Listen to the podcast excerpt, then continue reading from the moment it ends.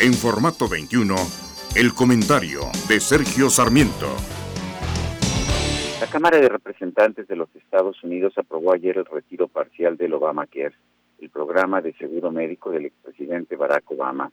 La votación fue muy cerrada, 270 votos a favor contra 213, pero al fin y al cabo la medida fue aprobada por los representantes estadounidenses.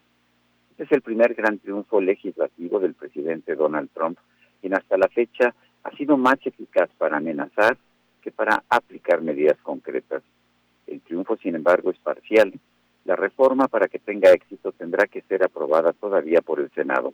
Sin embargo, los analistas políticos señalan que Trump y los republicanos no cuentan con los votos suficientes para ganar en esa Cámara Alta. Al final, el Congreso le puede negar a Trump su primera gran victoria política. Soy Sergio Sarmiento y invito a reflexionar.